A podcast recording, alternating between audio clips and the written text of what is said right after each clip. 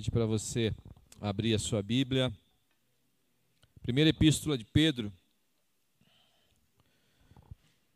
Primeira Epístola do Apóstolo Pedro, capítulo 1.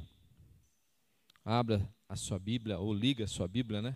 Tá quase, acho que está quase acabando, daqui a pouco não vai existir mais a, a Bíblia de papel, né? Mas eu gosto porque a minha é toda riscada. Né? Não tem como riscar o tablet, né? Nem o celular.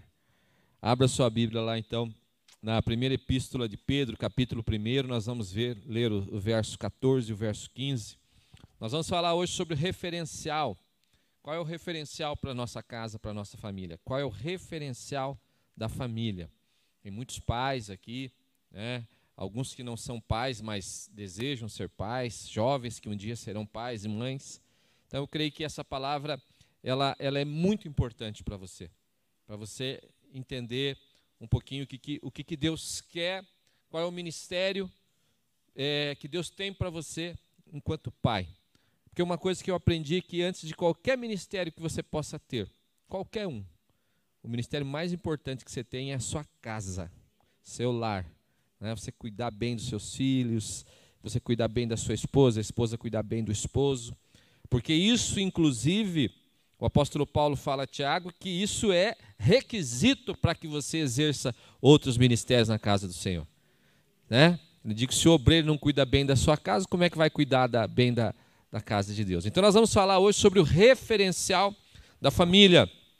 1 Pedro capítulo 1, verso 14, verso 15, diz assim: Como filhos da obediência, não permitais que o mundo vos amolde, diga amolde, as paixões que tinhais outroras, quando vivieis na ignorância, diga ignorância.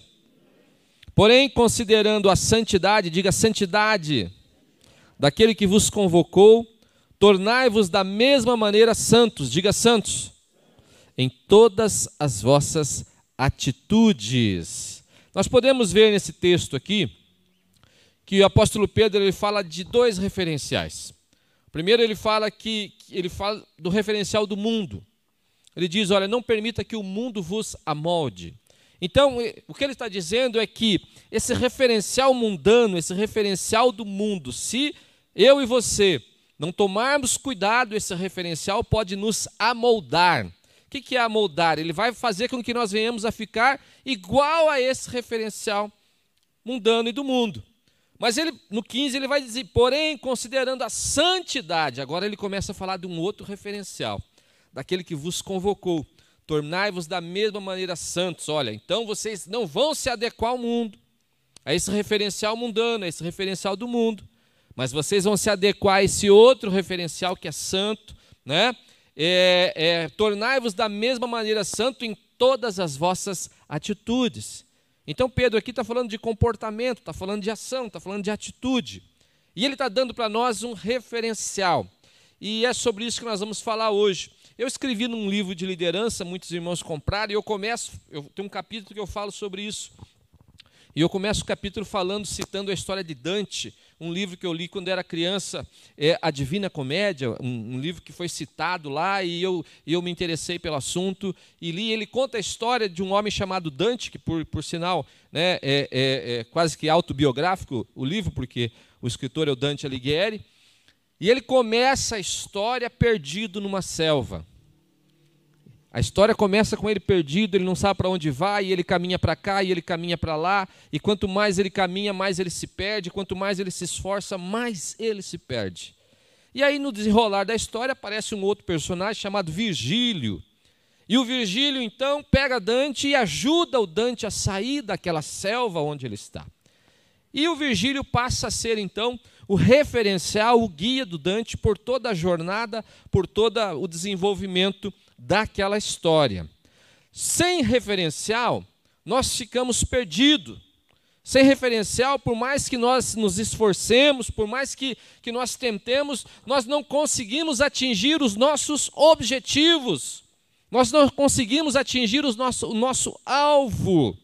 E o interessante é, eu falava com os alunos essa semana, semana passada, é, nós estamos estudando em Teologia Sistemática 3 a amartiologia, que é a doutrina do pecado. E quando nós fomos conceituar pecado, nós fomos trazer as palavras lá do hebraico tal.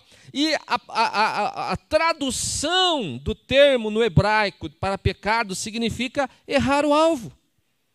A tradução da palavra pecado do hebraico significa errar o alvo. Então, quando nós não temos um referencial, nós erramos o alvo.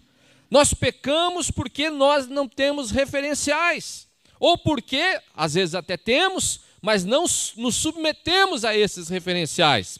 Então, ter um referencial é algo muito importante, ele é tão importante que quando Deus escolheu um povo, para esse povo ser uma nação sacerdotal, Deus fez um pacto com Abraão, e Deus disse para Abraão: Olha, Abraão, de ti, em ti, todas as nações da terra serão abençoadas, serão benditas. E Deus então escolhe a descendência de Abraão, para que da descendência de Abraão exista um povo que venha abençoar o mundo. E vocês conhecem a história: esse povo, o filho de Abraão, Jacó, o melhor, o neto de Abraão, Jacó, vai para o Egito, passam lá 400 anos no Egito, e aí a mão poderosa de Deus tira esse povo e diz: agora está na hora, agora esse povo é numeroso, agora eu vou constituir uma nação, agora eu vou constituir, né? Eu vou tirar ele. Deus tira eles do Egito. Mas antes de Deus dar uma terra, antes de Deus dar um rei, Deus dá para esse povo um referencial, uma palavra, mandamentos Antes de Deus dar qualquer coisa para esse povo, Deus está lhe dando para eles um referencial. Texto bíblico lá no livro de Êxodo, você deve lembrar, deve conhecer, nós não temos tempo de ler.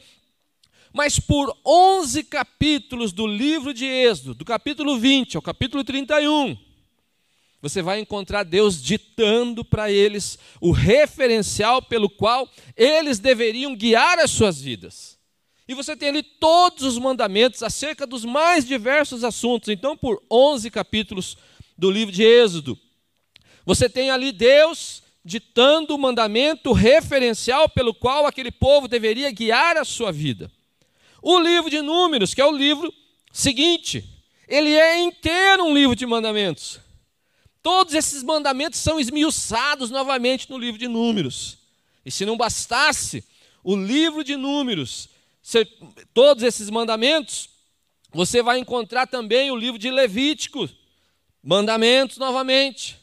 Então você tem ali 11 capítulos do livro de Êxodo, você tem números inteiros falando de mandamentos, você tem Levíticos inteiros. O livro de, de Números, é, desculpa, o livro de Êxodo, no capítulo 11, no verso 34, ele diz assim, ó: Fica, pois, atento para que obedeçam a tudo quanto hoje te ordeno. O livro de Levíticos diz assim, no capítulo 27, 34 também: Estes são os mandamentos que o Senhor ordenou a Moisés para os filhos de Israel no Monte Sinai. Então, esses, esses textos todos estão falando de mandamentos: Êxodo, Levítico e Números. E aí, quando você chega em Deuteronômio, você fala: Acho que agora mudou o assunto. Deuteronômio não mudou. Porque Deuteronômio, a tradução da palavra Deuteronômio significa uma nova lei, mas não é uma nova lei no sentido de que é uma lei diferente da anterior. É nova no sentido de novamente Moisés então resolve recapitular. É igual quem faz vestibular, é a revisão de véspera, né? Vamos pegar tudo que nós aprendemos em Êxodo, tudo que nós aprendemos em Levítico, tudo que aprendemos em Número e vamos falar tudo novamente tinha passado 40 anos. Aquele povo que, que saiu do Egito, aquele, que povo que, aquele povo que viu os milagres, aquele, que povo que viu, aquele povo que viu a manifestação de Deus, aquele povo que viu toda aquela glória de Deus, tinha morrido no deserto. Tinha nascido uma nova geração. As pessoas que estavam ali com Moisés, Josué e Caleb, porque são os únicos que saíram do Egito e estavam vivos ali, Aquelas pessoas que estavam com ele eram filhos daqueles que saíram. Então Moisés pega esse povo não conheceu a palavra, esse povo não viu a história, vamos recapitular tudo que nós falamos.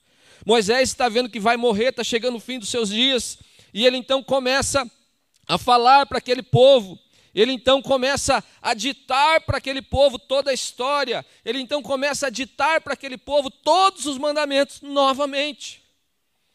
O que, que Moisés tem no coração? Eu preciso dar referencial para essa nova geração que nasceu no deserto. Eu preciso dar referencial. Veja que no capítulo 32, 46, 47 diz assim: Deuteronômio 32, 46, 47: Disse-lhes: Aplicai o vosso coração a todas as palavras que hoje testifico entre vós, para que as recomendeis a vossos filhos, para que tenham cuidado de cumprir todas as palavras desta lei, porque esta palavra não vos é vã, antes é a vossa vida, e por esta mesma palavra prolongareis os dias na terra, a qual passando o Jordão ides a possuir. Então você veja que é uma preocupação de Deus e uma preocupação de Moisés, que é ali o profeta de Deus, em fazer com que o povo tenha um referencial. Porque, como eu disse no começo, se nós não temos referencial, nós nos perdemos. Se nós não temos referencial, nós não atingimos o alvo. E quando nós erramos o alvo, a palavra, para isso chama-se pecado. Então Moisés está ali repetindo em Deuteronômio, aí você fala: bom, Moisés morreu. Acabou o livro de Deuteronômio, o último capítulo ali, fala sobre a morte de Moisés tal. Acabou esse negócio de referencial? Não acabou. Começa o livro de Josué, capítulo 1, um capítulo maravilhoso, com palavras poderosas. Olha o que, que diz Josué, capítulo 1, do verso 8 ao verso 9. Deus escolhe Josué para ser um novo líder daquele povo. E Deus dá ali uma palavra para Josué, uma palavra de motivação, uma palavra de incentivo. Mas Deus diz algo tremendo para Josué. Ele diz assim no 8 e no 9: Não se aparte da tua boca o livro desta lei, antes medita nele dia e noite, para que tenhas o cuidado de fazer conforme tudo quanto nele está escrito, porque então farás prosperar o teu caminho e serás bem-sucedido. Não te mandei eu, esforça-te, tem bom ânimo, não temas nem te espante, porque o Senhor teu Deus é contigo, por onde quer que andares. Deus diz a Josué: Olha, Josué, você vai ser abençoado, mas deixa eu te dar o segredo de ser próspero, de ser abençoado. Não se aparte o livro desta lei da tua boca, antes medita nele dia e noite. Não se desvia nem para a direita, nem para a esquerda. Eu falo para as pessoas, eu insisto isso. Eu devia, eu devia dar palestra de coach, né? Porque as pessoas querem prosperar, daí vão nas palestras de coach aí para prosperar. E eu vou dizer, está gravando, pode colocar isso aí.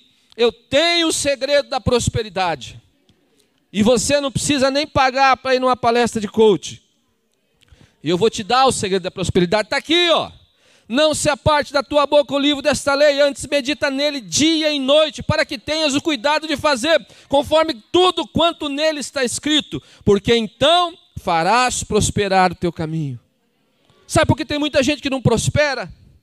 Porque age totalmente contrário ao que está na palavra de Deus. E a pessoa acha que vai prosperar. Às vezes até adquire uma prosperidade super volúvel que se acaba. Não tem prosperidade que, que, seja sustentável se não for uma prosperidade advinda de uma vida conforme a palavra de Deus, conforme os mandamentos de Deus, conforme os referenciais do Senhor. E é isso que Deus está dizendo para Josué. Você quer ter sucesso? Quantas pessoas lutam, fazem de tudo para ter sucesso num trabalho, numa profissão, como, como pai, como mãe. As pessoas correm atrás do sucesso. Está aqui o segredo. Olha aqui o segredo. Porque então farás prosperar o seu caminho e serás o quê? Bem sucedido. Referencial. Sem ele nós ficamos perdidos. Sem ele nós ficamos perdidos. Deus constrói um povo a partir de um referencial, querido. Antes desse povo ter um rei, antes desse povo ter uma terra, antes desse povo ter qualquer coisa, Deus dá para eles referencial. E a pergunta que eu quero fazer para você hoje, nessa noite, neste dia, qual é o referencial que tem guiado a sua vida? Qual é o referencial que tem guiado as suas ações? Quais são os referenciais que têm guiado o seu modelo de família? Quais são os referenciais que têm guiado os valores da sua casa? Qual é o referencial da sua família? Porque, querido, isso é muito importante. Talvez seja a coisa mais importante que você precisa. Talvez seja a coisa mais importante que você possa fazer pelos seus, pela sua casa, pela sua família, é dar a eles um referencial. E eu queria que você agora parasse para pensar um pouquinho. Quais são os referenciais da sua casa? Quais são os referenciais do seu lar? Quais são os modelos? Nós começamos a falando em dois modelos, nós começamos isso, o apóstolo Pedro fala isso, existe dois modelos. Existe o um modelo de Deus e existe um modelo do mundo. E a pergunta que eu faço para você nesse momento, que eu quero que você reflita, é: a sua casa é guiada por um referencial de Deus ou a sua casa é guiada por um referencial do mundo? E eu quero que você pense sobre isso, que você reflita sobre isso. Qual é o referencial que tem guiado as suas ações? Quais são os referenciais que guiam as suas atitudes, as suas decisões? Quando os seus filhos olham para você, ou quando os seus filhos olham para as suas decisões, quando os seus filhos olham para aquilo que você fala, para aquilo que você é, para aquilo que você faz, os seus filhos poderão dizer que você é um referencial, você segue um referencial abençoado de Deus bíblico. Ou seus filhos vão dizer, é, mais ou menos. Mais ou menos. Quais são os seus referenciais? E é sobre isso que nós vamos falar hoje, e principalmente dos referenciais ligados à família. E a primeira coisa que você precisa aprender nessa noite é a seguinte: é responsabilidade, diga responsabilidade. É responsabilidade dos pais passarem aos filhos a palavra de Deus como referencial. Eu quero, no primeiro momento, eu quero aqui já, vamos aqui tirar, às vezes, um erro que está no senso comum. Um erro que é comum na mente das pessoas. Não é responsabilidade da igreja, não é responsabilidade do pastor, não é responsabilidade do seu líder ensinar a Bíblia para o seu filho, é sua responsabilidade. Deixa eu dizer algo para você. Olha o que, diz Deuteronômio capítulo 6, do 6 ao 9. Presta atenção. Deuteronômio capítulo 6, do 6 ao 9. Olha o que diz: Os mandamentos que hoje te dou serão gravados no teu coração. Falando para você. Deus está dizendo para você: os mandamentos que hoje te dou serão gravados no teu coração. Agora ele diz a relação tua com o seu filho. Tu inculcarás a teus filhos. Tu inculcarás a teus. O que é inculcar? Enfiar aqui. Inculcar. Na cuca. Na mente. Tu inculcarás a teus filhos. Olha só. E deles falarás, seja sentado em tua casa, seja andando pelo caminho, ao te deitares, ao te levantares Atalaoás a tua mão como sinal e os levarás como uma faixa de fronte dos teus olhos. Olha isso aqui, querido. Tu os escreverás nos umbrais e nas portas da tua casa. Agora, isso aqui ele não está falando para o sacerdote. Quando Deus está falando isso aqui, essa palavra não é dirigida para a família de Arão, que eram sacerdotes, nesse contexto aqui. Essa palavra está sendo dirigida para todas as pessoas, para todos os pais, para todos aqueles que têm filhos, para todos aqueles que têm a responsabilidade. E deixa eu te dizer algo mais importante ainda. No culto deles aqui, nesse contexto aqui, no tabernáculo, não tem leitura. O culto é centralizado no sacrifício, porque a leitura era uma obrigação da casa, do lar, do pai fazer com o filho. Então, querido, o que você precisa entender é que Deus dá uma responsabilidade para nós como pais, que é a responsabilidade de estabelecer referenciais para os nossos filhos. Essa responsabilidade não é terceirizável. Talvez muitas pessoas pensem que cabe à igreja ensinar. A igreja cabe capacitar você. A igreja cabe instrumentalizar você, mas é você que tem que investir o seu tempo, é você que tem que investir a sua vida para deixar um legado de referencial, de palavra de Deus na sua casa, no seu lar, na vida dos seus filhos. Você tem a responsabilidade. Eu vejo o pai preocupado com um monte de coisa com os filhos, preocupado em dar uma roupa nova, preocupado em dar um videogame novo, preocupado em dar um sapato novo. Tem pai que já está fazendo poupança para comprar um carro para o filho, e isso é bênção. Não estou dizendo que está errado. Mas quanto tempo você passa com o teu filho falando de Deus?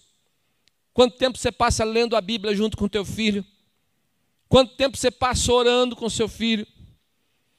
Quanto tempo você passa se dedicando a sentar com ele, a inculcar nele o referencial da palavra de Deus, um referencial bíblico? Qual é o teu investimento na tua casa? Olha o que, que diz esse versículo aqui, ó. Tu escreverás nos umbrais e nas portas da tua casa. O que é que tem escrito na porta da tua casa, querido? Quais são os referenciais que tem pendurado na porta da tua casa? Olha, essa é a sua responsabilidade. Seu filho não precisa de um videogame novo. Se você puder dar, que abençoe seja uma benção, mas ele não precisa.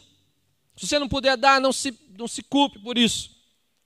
Seu filho não precisa de brinquedo novo, não precisa de roupa nova, seu filho precisa de Bíblia, de palavra de Deus, de fundamento bíblico, de referencial. Você pode dar tudo que é material para o seu filho, mas jamais faça isso em detrimento da palavra de Deus.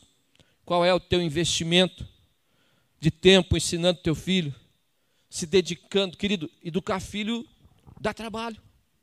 Sim ou não? Sim. dá trabalho.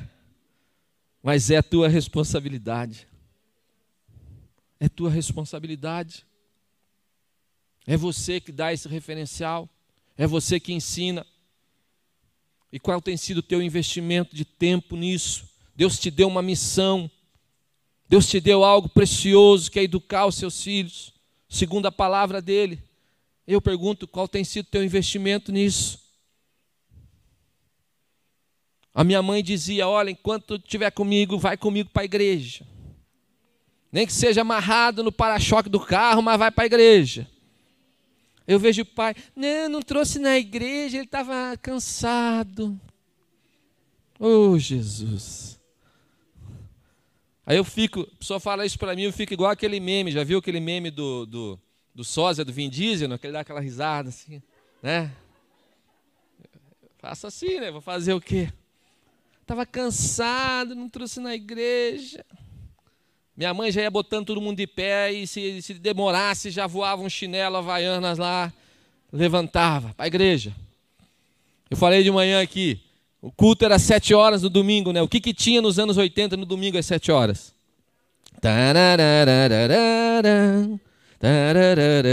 Rapaz, eu gostava de assistir os Trapalhões. A gente não tinha televisão em casa, mas eu ia na casa da minha avó que tinha televisão. Aí eu falava, hoje eu vim na casa da minha avó, então acho que não vai ter igreja. Já ficava ali e tal. Quando dava 6 e 15 mais ou menos, eu já estava ali com o coração ardente na expectativa de ver os trapalhões. Dava seis e meia, minha mãe já botava, levanta vamos embora, para a igreja. Falei, oh Jesus amado. E não tinha, ia, entendeu? Chegava na igreja, eu lembro até hoje, chegava na igreja, chegava na porta assim, meu pai olhava para mim, para meu irmão, Falava assim: olha, vai no banheiro os dois agora, bebe água agora, porque entrou para a igreja e não tem mais vontade no banheiro e não tem água. E tinha que assistir o culto inteiro sem beber água e sem ir no banheiro. E querido, o culto não era essa, essa mamão papaya que nós temos aqui hoje de uma horinha e meia, não. É, esse culto aqui começa às sete, quando é seis horas, sete e meia já acabou. Aquele escutão de duas horas e pouco lá, e a gente sentar naquele banco de madeira duro lá, tal. Mas enquanto meus pais puderam arrastar os filhos para a igreja, que lugar melhor você pode levar seu filho senão para a igreja? Que lugar melhor você pode levar o seu filho senão para a casa do Senhor? Olha que sede, que fome maior você pode gerar no coração dos seus filhos, se não a sede de Deus, se não a fome da palavra de Deus, se não a sede das coisas de Deus. Querido, seu filho não precisa. Se você, eu não estou pregando contra isso, entenda isso. Seu filho, mas ele não precisa de Netflix. Se tiver, amém, uma bênção. Você controla lá o que ele está vendo. Seu filho precisa de Bíblia. Seu filho precisa de Bíblia. Olha, eu vou dizer mais uma coisa. Eu falei de manhã, sabe que eu falo ou não? Olha aqui, ó. Querido, vou falar. Me perdoe. Não tem filho nenhum aqui, então não é para ninguém aqui, é geral. Para nós. Qualquer coisa você reclama com Deus. Querido, não traga brinquedo para o seu filho para a igreja. Não traga. Só se ele é uma criancinha pequenininha, ainda não entende, não, não tem cognição, né, pastor, para receber, não traga. traga. Agora, se ele já conversa com você, querido, ele já pode conversar com Deus. E olha, e você não vem me dizer, não, ele só tem quatro aninhos, ele não vai entender. Deixa eu te dizer algo, eu falei esse dia para algumas pessoas e falei hoje de manhã. Eu lembro de uma mensagem que eu ouvi aos quatro anos de idade. Querido, eu não sei o nome do pregador, eu não sei onde era a igreja, não lembro mais. Mas eu lembro que ele pregou sobre Mateus capítulo 24, as dez virgens, e ele falou: Olha, prepara, porque o noivo está vindo. E isso nunca saiu do meu coração. E eu tinha de quatro para cinco anos, era mais ou menos a idade que eu acho que eu tinha, porque eu lembro onde eu morava. E, eu, e na outra casa que eu morei, eu já eu fiz, seis, eu fiz seis anos lá, então eu tinha menos de seis anos. Ou eu tinha quatro, ou eu tinha cinco anos. Eu lembro. Tu já pensou no investimento que você pode fazer, querido? Você chega, botar teu filho assistir o culto com você do teu lado, fala, fica aí, não vai beber água não. Escuta a mensagem. Porque já notou como dá uma, dá uma sede danada na hora da mensagem nas pessoas? Esse dia nós estávamos aqui numa reunião, né? Tinha um pessoal fazendo culto aqui na frente. Foi o pastor começar a pregar, irmãos. Mas deu uma sede no povo, não, entrava e saía gente aqui, entrava e saía gente. Eu nunca vi isso. Tem que estudar isso aí se o cérebro na hora da mensagem né, ativa alguma coisa, pastor Jefferson, na pessoa que dá sede. É. Mas, querido, bota ele, bota ele aqui do teu lado, ouve aí o que o pastor está falando. Quando você chegar na tua casa, antes de qualquer coisa, o que, que você entendeu, filho? Que, que você entendeu que o pastor pregou lá? Olha que coisa maravilhosa. É tua responsabilidade. É tua responsabilidade ensinar. Querido, olha o que a Bíblia diz: você inculcará na mente do teu filho. É responsabilidade sua. Qual é o tempo, teu investimento? Eu falei de manhã também eu, eu lembro bem da, da, da, minha irmã, a Vivi e o Miro. A Vivi e o Miro são pessoas hoje que se dedicam a. Eles têm um ministério de filhos.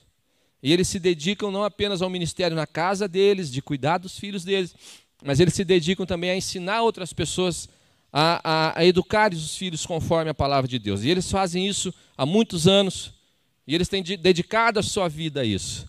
Eu me lembro que o Pedrinho, o primeiro filho deles era pequeno, né? E, e eles e eles dentro do entendimento deles, eles colocavam algumas restrições conforme idade, né? E eles falavam que o Pedro, quando era pequeno, eu não lembro que idade ele tinha, talvez uns 4, 5, 6 anos, né? O Pedro não podia assistir filmes violentos, não podia assistir Marvel, nada, é, essas coisas aí. Para aquela idade, o entendimento deles era aquele, né? Mas você sabe que tio estraga sobrinho, né?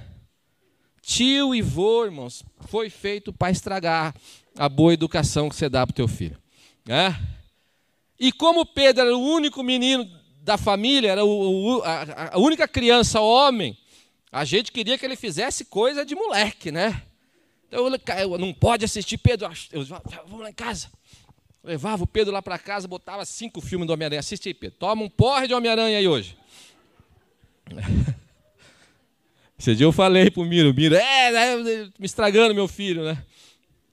Mas teve uma vez que uma ação do Pedro mexeu muito com o meu coração. Eu falei domingo agora, a gente estava no almoço do Dia dos Pais, eu contei isso. É, um dia eu botei lá, fui ligar o filme, eu vi que ele ficou numa angústia, o Pedrinho. Hoje ele está com 17 para 18 anos, está um grandão, maior que nós. E ele ficou numa angústia. E eu falei, ah, vamos ver, quer ver Homem-Aranha? Ele, ah, o pai disse que não é para eu ver. E ele ficou assim, num, num conflito entre a vontade de ver, mas lembrando da palavra do pai que tinha dito para ele: não veja isso. Óbvio, ele chegou na idade certa, o pai liberou, hoje o pai vai com ele no cinema assistir Os Vingadores. Não é, não, não é porque é pecado. Dentro da educação dos filhos, o pai entendia que para aquela idade não era adequado aquilo. E aquilo mexeu muito comigo, porque eu vi que aquilo que o pai falava para aquela criança estava no coração dela. Mas, querido, eu vi a minha irmã e o meu cunhado cuidar dessas crianças desde pequeno, orar com eles todos os dias, lerem a Bíblia com eles todos os dias. De um Miro ir lá no, na cama deles quando eles estão dormindo, orar com eles. Antes do Miro sair de manhã, vai lá na cama dos dois, ora, abençoa os dois. É investimento. É investimento, querido. Você não pensa que o seu filho vai crescer que nem um capim, capim cresce à toa. Não é verdade? Mas uma árvore boa que dá fruto precisa ser regada, precisa ser cuidada, precisa ser podada quando necessário. Dá limites. A Bíblia fala da vara, daqui a pouco vão me prender, a promotoria aí. Mas a Bíblia fala da vara. Não retém a vara, se preciso for. A Silene, minha cunhada, levava a vara na bolsa para a igreja. As duas filhas dela começavam a fazer bagunça, ela só apontava a pontinha da vara, assim, tirava a pontinha da vara. Não precisava nem bater, só tirava a pontinha da vara assim para fora. Acabou a bagunça. Põe limites se preciso for. Tem pai aí que não consegue pôr limites nos filhos, o filho quebra a casa inteira, o filho faz o que quer. E querido, a hora de pôr limites é no começo. A imposição de limites ela, é, ela, ela é uma crescente contrária à idade. Quanto mais idade tem, menos limites você vai impor. Quanto mais idade tem, menos corretivo você vai dar. É quando é criancinha cuticute bonitinho que você tem que Torce o torniquete ali, senão vai crescer um adulto. E querido, depois que está com 17 anos, não adianta você vir chorar, pastor, meu Deus do céu, meu filho me bate em casa. Falei, tu, não fez o que tinha que fazer quando era pequeno? Agora, ó, sabe o que resta agora? Depois que tem 17, não quer saber de igreja, não sei o que, tem 18, abandonou. A única coisa que te resta, e é, é importante que você faça isso, porque assim você vai ganhar teu filho. É isso aqui, ó. joelho no chão. Não tem mais o que fazer. Tem mais. Tem, tem filho que é maior que o pai. Se o pai for peitar, ele apanha do filho ainda. Então, querido, é tua obrigação, é tua responsabilidade cuidar. Deus deu isso como mandamento para você. Não é assim opcional, não, talvez eu, eu faça. É mandamento, você tem que fazer, você deve investir tempo com isso. Sente com o seu filho, leia a Bíblia com ele, ore com ele, Compartilhe a palavra do domingo com ele. Filho, você ouviu lá que o pastor falou? O que você acha disso? Tal. Invista tempo. Qual é o teu investimento? Segundo, ó, o tempo já está indo aqui. Segundo, é nossa responsabilidade tirar de perto da nossa família todo outro referencial que não seja a palavra de Deus. Se ao mesmo tempo você tem uma responsabilidade de passar o referencial de Deus para os seus filhos, você tem também uma responsabilidade de tirar ele e tirar de perto dele aquilo que não é do Senhor. Olha, Josué capítulo 23, verso 6 e verso 7 diz assim: Esforçai-vos, pois, em pôr em prática tudo que está escrito no livro da lei de Moisés, e não vos desviei dela nem para a direita nem para a esquerda. Não vos mistureis com esses povos que ficam habitando entre vós. Não invoqueis o nome dos seus deuses, não jureis por eles, guardai-vos de prestar-lhe culto e adorá-los.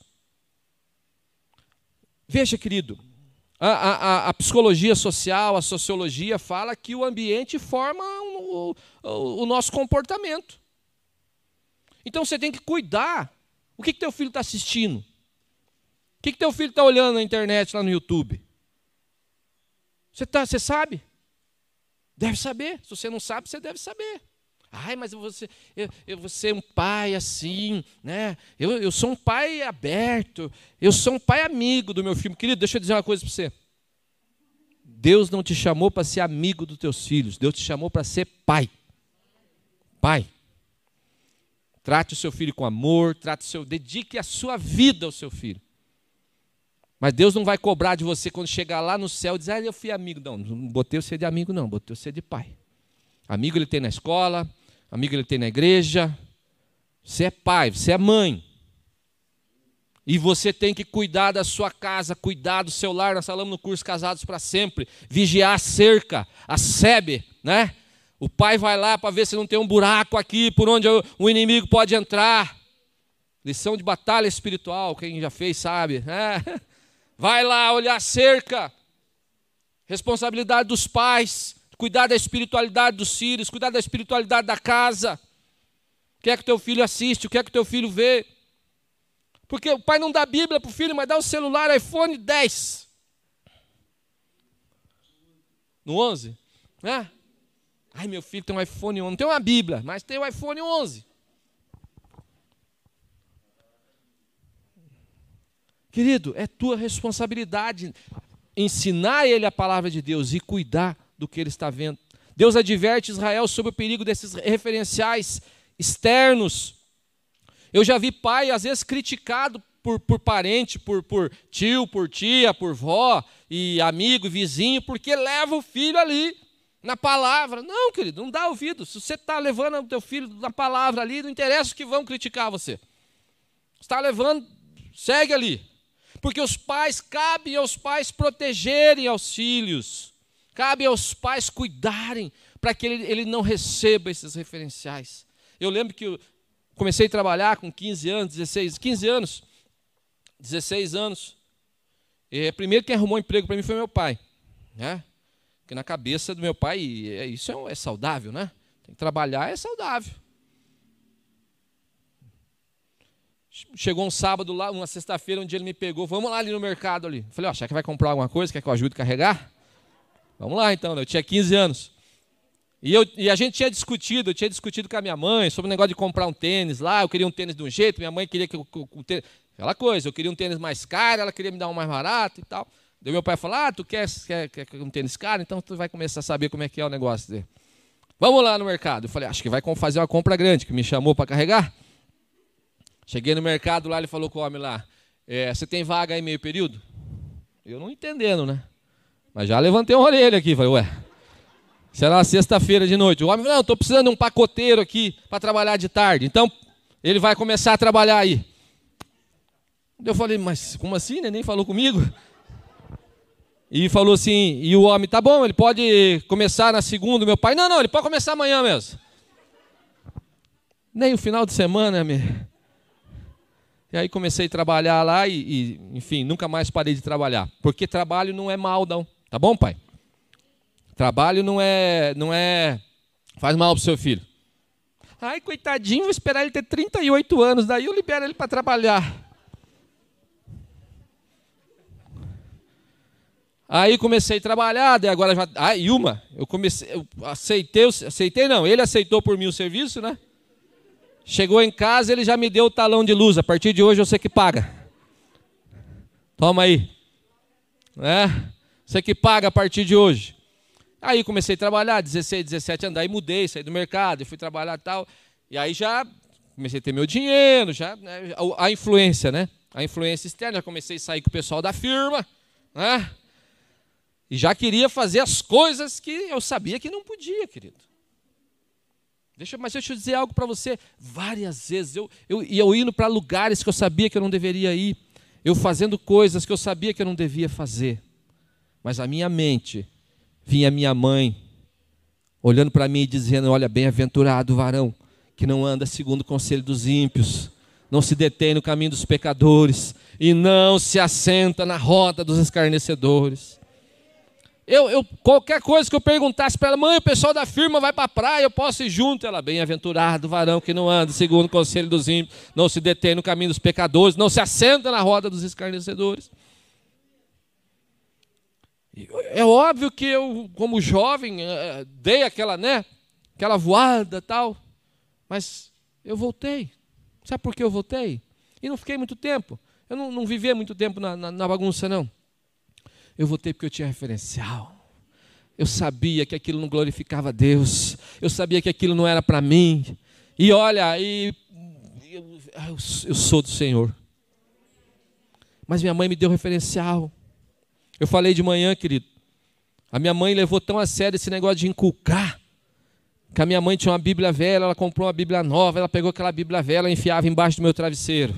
Dorme aí em cima da Bíblia. Isso é inculcar, né? Aí eu dormia, né? Botou aquela Bíblia lá. Mas eu então, com quatro, cinco anos, aquela Bíblia já era minha companheira, debaixo do meu travesseiro. As primeiras coisas que eu comecei a ler, uma delas foi uh, ficar gaguejando e tentando ler a Bíblia. Você entendeu? É responsabilidade sua. Você faz isso pelos seus filhos. E olha, talvez você fale, ah, pastor, mas agora já foi, meus filhos são grandes e tal. Então agora ora, querido. Agora paga preço de oração, agora ora, jejua, tal. Agora, se o seu filho é pequeno, está sob a sua responsabilidade, é você que dá referencial, é você que demonstra o caminho, é você. E, querido, e não faz apenas o falar. Que você seja também o exemplo dele. Não adianta você falar para o filho, vai para a igreja, e você fica lá vendo os trapalhões. Então você tem que cuidar com o que o teu filho está vendo. Querido, sabe quem sabe a respeito de educação para o seu filho? Não é o psicólogo, o pastor Jefferson é psicólogo, é uma benção, a Leia é psicóloga, é uma benção, mas eles são uma benção porque eles têm isso aqui. Ó. O Freud não tem muito para ensinar a respeito da educação do teu filho. Não tem. Você começa a ver esses caras aí que todo mundo segue, a vida deles é uma vida destrambelhada. Tentou se matar, um tentou, o outro se matou, o outro é homossexual, não sei o quê. Como é que isso aí vai ser referencial para para dizer para você o modelo de educação do seu filho. Tira de farto do teu filho aquilo, aquilo que é referencial contrário à palavra de Deus. Isso aqui, ó. Aqui está o referencial para você educar teu filho. Aqui está a forma que você vai cuidar da sua casa, você vai colocar isso aqui na porta da sua casa. Teu filho tem que chegar na tua casa e falar assim: olha aqui, nós, nós temos defeito, como qualquer família, mas uma coisa que se tem aqui nessa casa é uma devoção pela palavra de Deus. Isso aqui move a nossa vida, isso aqui move o nosso andar, isso aqui move o nosso caminhar. E terceiro, para acabar, uma geração que desconhece o referencial da palavra de Deus vai fazer aquilo que a Bíblia considera mal. Quando uma geração desconhece o referencial da palavra, ela vai errar, ela vai errar aquilo que eu falei no começo. O pecado é errar o alvo, é errar o caminho, é errar o objetivo. Quando uma geração desconhece a palavra de Deus, querido, ele vai errar. Por isso que eu digo para você, a responsabilidade sua é muito grande. É muito grande. Olha o que, que diz o livro de Juízes, capítulo 2, verso 10. Quem já leu Juízes aqui? Juízes eu digo que é o livro do fracasso. É a constatação do fracasso. O povo né, saiu do Egito, o povo recebeu a palavra, o povo tinha que viver conforme a palavra. E o livro de Juízes diz que morreu a geração de Josué e a geração posterior que conhecia a palavra, e veio uma nova geração que não conhecia a palavra. Está vendo, querido? A falta de palavra faz a pessoa pecar, a falta de referencial faz a pessoa errar.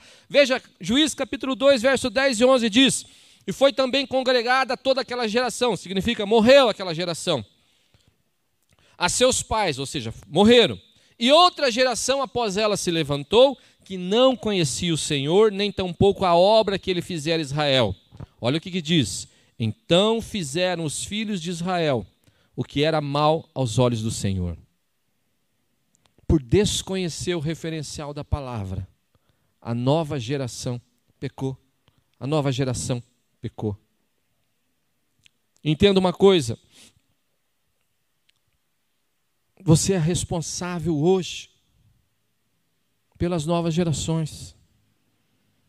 Sabia disso? Olha, nós ficamos orando, aí Deus dá um presidente evangélico, que aí vai ser uma bênção o Brasil. Querido, não vai ser uma bênção se você não fizer o teu papel. Nada vai mudar se você não investir seu tempo orando pelo seu filho, ensinando aquilo que é correto para o seu filho, baseado na Bíblia Sagrada. Sabe por quê? Às vezes você está tão, tão preocupado em deixar bens materiais para os seus filhos. Ah, eu preciso trabalhar, pastor, não dá no teu tempo, que eu trabalho, eu trabalho, eu trabalho, eu tenho que fazer aqui, depositar um dinheiro na poupança para o meu filho quando ele, né, ele tiver 18 anos, eu vou pagar a faculdade dele, vou mandar ele para Berkeley, nos Estados Unidos. Né? Para o IT, Massachusetts. Amém, glória a Deus por isso. Mas isso não é o mais importante que você vai deixar para o teu filho. Presta atenção em algo que Deus falou comigo quando eu estava lendo isso aqui. Presta atenção, pega a revelação aí. Olha só, querido, esse povo, presta atenção, do começo do livro de Juízes, presta atenção. Esse povo do começo do livro de Juízes, eles têm todos os bens materiais que os pais e os antepassados deles não tinham.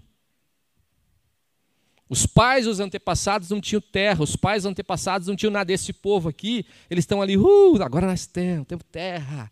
Nossos pais deixaram herança para nós. Nossos pais deixaram terras, temos patrimônio, temos bens materiais, mas estavam distante da palavra de Deus, distante daquilo que é a vontade do Senhor, porque os pais deixaram bens materiais. Mas aqueles pais não deixaram referenciais gravados no coração daquela geração, e aquela geração se perdeu. Você entende isso?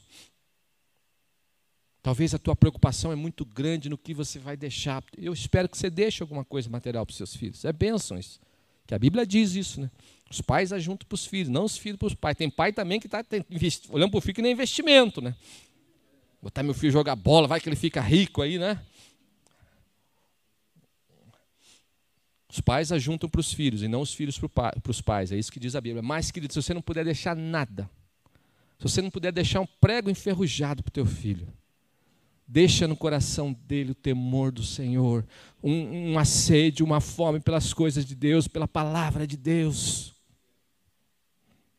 Porque a, a geração futura será uma geração abençoada. A geração futura será uma geração abençoada. Se eu e você assumirmos esse compromisso da responsabilidade que nós temos em dar referencial para os nossos filhos. Quais são os referenciais que os seus filhos têm? Quais são? Quais são os referenciais? Quanto tempo você investe cuidando deles? Fica de pé.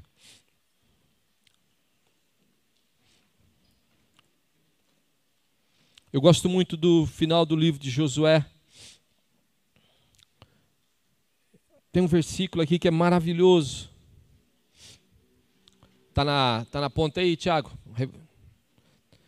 Tem um versículo que é maravilhoso no livro de Josué, no finalzinho ali, no capítulo 24, no 31, que diz: Olha, Israel serviu ao Senhor durante toda a vida de Josué. Olha, olha, eu vou morrer. O que vocês vão fazer com a vida de vocês depois que eu morrer, eu não, não tenho responsabilidade. Mas enquanto eu sou pai aqui, Enquanto eu sou mãe, minha mãe dizia isso, enquanto está debaixo da minha casa, aqui do meu teto, vai servir a Deus, vai para a igreja, vai andar na linha aqui. E você diz, ai, meu filho é tão pequenininho. Já entende, já entende. Invista tempo em ensinar a Bíblia para ele. Se é avô, não vai estragar a educação que seu filho está dando direito. Faz você também. Leva o seu neto para a igreja, invista tempo. Capítulo 24 do livro de Josué. Josué também, já sendo um homem de idade, Josué entende que o seu tempo está acabando. E assim como Moisés fez um concerto com Deus e o povo ali no livro de Deuteronômio, Josué reúne todo o povo. Eu fico, às vezes eu fico olhando essa cena assim mentalmente, é, vislumbrando essa cena, como vocês estão de pé, todo aquele povo de pé. E Josué então fala a respeito da lei, Josué fala então a respeito dos mandamentos, Josué fala então a respeito dos referenciais pelos quais aquele povo deveria se guiar. E chega num momento em que Josué faz um desafio para aquele povo. Ele diz: Olha, existem dois referenciais. Existem dois referenciais. Se vocês acham que vocês devem seguir a Baal, aos deuses que, desses povos que estão ao nosso redor, então sigam. Mas Josué toma uma posição. Ele diz: Mas eu e a minha casa serviremos ao Senhor. Talvez você ouviu essa mensagem aqui e você entenda que é necessário, assim como aquele povo, e a Bíblia diz que aquele povo naquele momento falou: Não, Josué, nós seguiremos ao Senhor nós seguiremos ao Senhor. E talvez você ouve essa mensagem hoje aqui. Isso fale com você a respeito da responsabilidade que você tem para com essa casa, para com seus filhos, para com seus netos, seus sobrinhos, ou para aqueles filhos que você não tem ainda. E eu quero desafiar você hoje também. Dizer, nós temos dois referenciais, como nós começamos a falar lá no início, pelo qual nós devemos guiar a nossa vida, pelo qual nós devemos ensinar os nossos filhos. E o desafio que eu faço a você hoje, diante de Deus também, perguntar: e aí? Quem vocês vão seguir? Qual o referencial que vocês vão dar para a casa de vocês? Qual é o referencial que vocês vão dar para a casa de vocês? Feche seus olhos.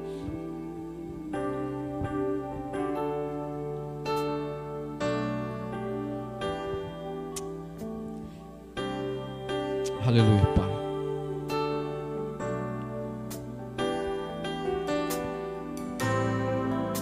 Aleluia. Quero consagrar meu lar a ti, o nosso futuro para te servir com toda minha força e entendimento. Quero dedicar o meu lar a ti.